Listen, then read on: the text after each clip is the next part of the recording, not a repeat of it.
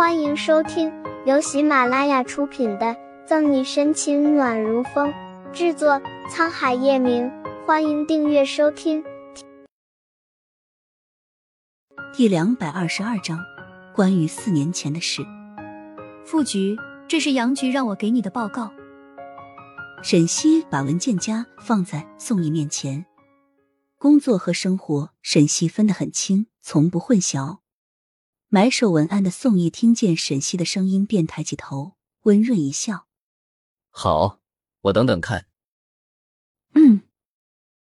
沈西点点头，咬着下唇，想问一些事，却不知道如何说出口。怎么了，小西？宋毅也发现了沈西的不对劲。阿姨，我想问问你关于四年前的事。心一横，沈西还是说了出来。自从看了苏倩手机里的聊天记录和那张照片后，这件事就一直萦绕在他的心头，做什么事都挥散不去。闻言，宋毅手中的钢笔落在地上，脸色急变，没有去管地上的笔。宋毅凝重的望着沈西：“小西，这件事是谁告诉你的？”纵然宋毅隐隐猜到答案。但还是想确认一下，若真的是苏倩说的，那阿义，你先别管是谁告诉我的，我就想问你，四年前的那个男人，到底是不是叶晨玉？沈西试探着问。照片上的侧脸的确很像叶晨玉，但沈西还是要确定的答案。宋毅面色沉了沉，对不起，小西，有些事我现在还不能告诉你。不管沈西在哪里得知关于四年前的事，他都不能告诉他。为什么？沈西有点急了，绕过办公桌到宋毅面前。为了保护你。宋毅提高分贝低吼，然后又觉得不妥，借着捡起地上的笔掩饰情绪，站起身扶着沈西的肩膀。宋毅叹气一声：“小西，相信我，不管我做什么，隐瞒什么。”都是为了你好，哪怕背叛全世界，我也不会伤害你。在宋义心底，若全世界都与沈西为敌，他都与他站在一起，这个信念从未动摇。我，沈西张了张嘴唇，不知该作何回应，只能不着痕迹的避开宋义。对不起，阿义，刚刚是我失态了。话落，沈西转身就要走。小西，宋义拉住他，话音里带着恳求和希冀。我昨天约了司仪，今天要去确定订婚议程，你要去吗？迟疑片刻，沈西点点头。